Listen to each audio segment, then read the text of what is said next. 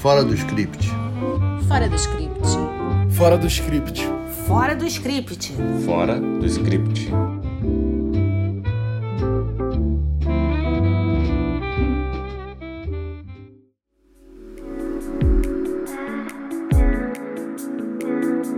Olá, estamos de volta com o nosso podcast Fora do Script e nesse episódio número 10 vamos falar sobre duas séries que têm a pandemia ora como tema, ora como inspiração. Vamos falar de distanciamento social em cartaz na Netflix, com oito episódios,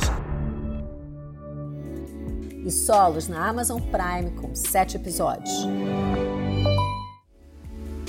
Eu sou Denise, advogada e roteirista, apaixonada por direito e por dramaturgia. Eu sou a Letícia, roteirista, jornalista e fã de séries policiais. E eu sou a Renata, jornalista e roteirista, apaixonada por cinema argentino e europeu. As duas séries são o que se costuma chamar de séries de antologia, ou seja, em que os episódios são independentes entre si e as duas têm a pandemia como tema ou como motivação para idealização e produção. No caso de distanciamento social, a pandemia é o tema e os episódios tratam de situações e experiências dela originadas. Solos tem a pandemia como motivação, uma vez que foi produzida em plena pandemia, sendo que apenas um dos episódios tem como temática o confinamento. Um fato curioso é que as duas séries geraram entre nós opiniões bem diferentes, o que sempre é legal para o debate, e a Letícia tem excelentes observações sobre a estrutura delas. Eu vou pegar o gancho da Denise só para dar uma complementada nessa questão de antologias, né? Que elas podem ser como solos e distanciamento social, que são episódios isolados com um tema em comum, ou podem ser uma única história divididas em, em vários episódios, que é o que acontece em True Detective.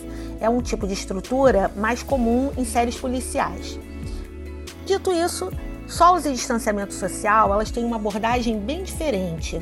Na série da Netflix, o espectador ele é levado para o cotidiano de famílias bem diversas para acompanhar seus dramas e alegrias durante a pandemia. Nesse aspecto, é uma série bem tradicional, com começo, meio e fim, jornada do herói, incidente excitante, viradas e todos esses conceitos que a gente aprende em aulas de roteiro.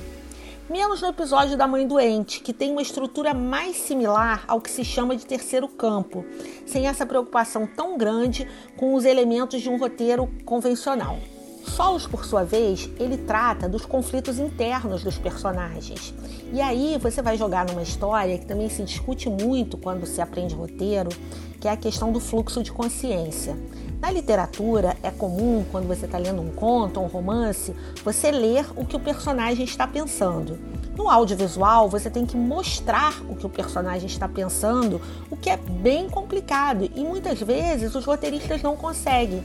Então até acontece, muitas vezes você vai ver uma série ou um filme em que passa a impressão de que sem conseguir mostrar alguma coisa do universo daquele personagem, o roteirista apelou por botar o personagem falando. É o que a gente brinca de chama no diálogo, né? Você chama no diálogo o que você na literatura teria como um fluxo de consciência. Nos solos, esse fluxo de consciência, ele aparece na série, porque é o personagem o tempo todo falando o que ele está sentindo. E curiosamente, com muita maestria, o diretor conseguiu trabalhar, os diretores roteiristas conseguiram trabalhar isso de uma maneira que você tem as, as, viradas de ato, você tem tudo que você precisa ter numa estrutura convencional apenas no diálogo, porque você está trabalhando uma série que ela só tem basicamente um ator e uma locação. O que também é engraçado é que quando muita gente comentou que solos são monólogos de grandes atores e grandes atrizes. Eu tenho dúvidas se são monólogos, porque em quase todos os episódios eles têm um interlocutor. E no único episódio que não tem um interlocutor claro, a gente vai, e eu vou falar mais tarde sobre esse episódio, porque ele é genial, tem, de alguma maneira o personagem está conversando com alguém. Então eu acho que foi uma sacada genial em termos de criatividade, de estrutura. Eu achei muito, muito original. Pois é, Letícia, as duas séries têm viradas bem legais. Em distanciamento social, eles abordam temas muito pertinentes e que fazem parte da nossa realidade. como escolher entre a economia ou a saúde das pessoas, a aposentadoria, os relacionamentos amorosos, cuidadores, racismo e até aquela dificuldade com a reunião pelo Zoom, né, que parece uma cena bem familiar para muita gente. Eu não senti os episódios passarem a ponto de maratonar a temporada de uma vez. Já em solos, eu senti os episódios demorarem para passar. E a pegada me parece mais um Black Mirror feito na pandemia, né, com poucos atores e cenários. Então, mas assim, de qualquer forma, são duas séries muito criativas, né? Em solos, os episódios levam o nome dos protagonistas. E tem uma outra coisa legal que eu acho que vale a pena a gente falar aqui, que são as várias opções de dublagem e legendas das séries. Eu quase não vejo isso nas séries da Amazon. Eu acho distanciamento social muito superior a solos por várias razões, mas o que mais me envolveu foi ter a pandemia como tema sem ser apelativo em nenhum momento. Pelo menos eu não achei apelativo. São situações de personagens bem diferentes entre si e como pessoas que conhecemos, afetadas pela pandemia de formas diferentes. Eu gostei de todos os episódios, porém mais particularmente do episódio do casal de médicos aposentados e também do último, que trata do racismo ao abordar a morte de George Floyd. É incrível como os autores desse último episódio conseguiram retratar as diferentes visões de pessoas de diferentes gerações sobre o racismo como ele está hoje posto nos Estados Unidos. É um feito e tanto para um tema tão complexo em apenas 20 minutos. Distanciamento Social é uma série para se maratonar, porque os episódios são curtos, passam rápido e, mesmo quando são mais densos, não cansam. Tem drama, humor, muita humanidade. E mostra com uma dramaturgia de alta qualidade que não importa em que lugar tenhamos passado por essa situação tão triste e tão inusitada. Tudo é muito parecido conosco ou com pessoas que conhecemos. Ao contrário da Denise, eu fui mais seduzida por solos e talvez seja até por um motivo bobo. O piloto da série da Amazon é incrível, com a Anne Hathaway fazendo três personagens completamente diferentes, apresenta a proposta da série, a Anne Hathaway é uma atriz maravilhosa, enfim, ele é muito legal. Na série da Netflix, o piloto é sem a menor dúvida o mais fraco de toda a série. A história é confusa, ela tá mal resolvida, ela mistura elementos, tem uns tutoriais no meio da série que são do episódio que são um pouco confusos e me pareceu que ele foge ao tema da, da antologia, porque é um tipo de situação que ela poderia acontecer com ou sem pandemia. Então, quando eu comecei a ver o distanciamento social, eu falei, nossa, mas eu sugiro com de coração.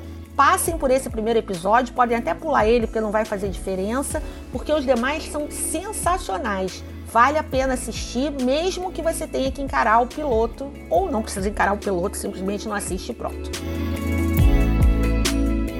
Fora de Script, a gente sempre fala sobre as cenas marcantes. E dessa vez, pensando, quando a gente conversou sobre as duas séries, a gente achou que valia a pena também falar sobre um episódio, que é o episódio 5 de Solos, o episódio Genia.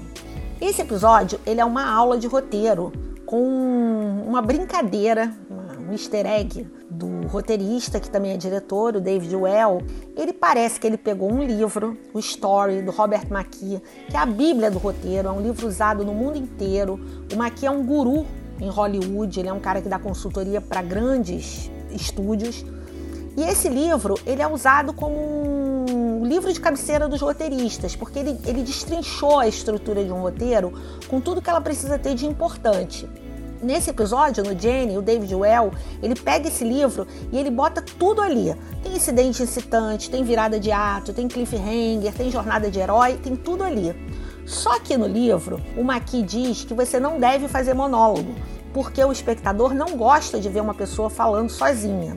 Pois é, o David Well fez um episódio em que a protagonista fala aparentemente sozinha e é absolutamente genial. Para poder quebrar também essa questão de falar sozinho, ser monólogo ou não, o que, que David Well fez? Ele quebrou a quarta parede. Para quem não sabe, quebrar a quarta parede é uma técnica que vem do teatro, que o ator ele se dirige à plateia. Ele, e para dar um exemplo também muito fácil de entender, quem viu a série House of Cards, né? O personagem do Frank Underwood, várias vezes ele falava para a câmera. Nesse episódio, no Jane, a atriz Constance Wu, ela fala com a, fala com a câmera, portanto ela está falando com a gente. O que pode dar uma dúvida se aquilo é um monólogo ou não. Tecnicamente é um monólogo, mas cria uma interação com o espectador. Ou seja, o David Joel pegou tudo que o Maqui escreveu, que é sensacional, botou no episódio, subverteu uma lei do Maqui e ficou incrível. Então eu recomendo que quem realmente curte roteiro, se não tiver com vontade de ver a série inteira, pelo menos assista esse episódio 5, porque ele é uma aula.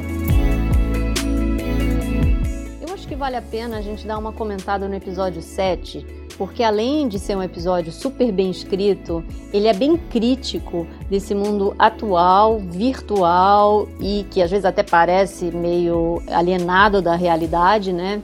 Além de um mundo super imediatista.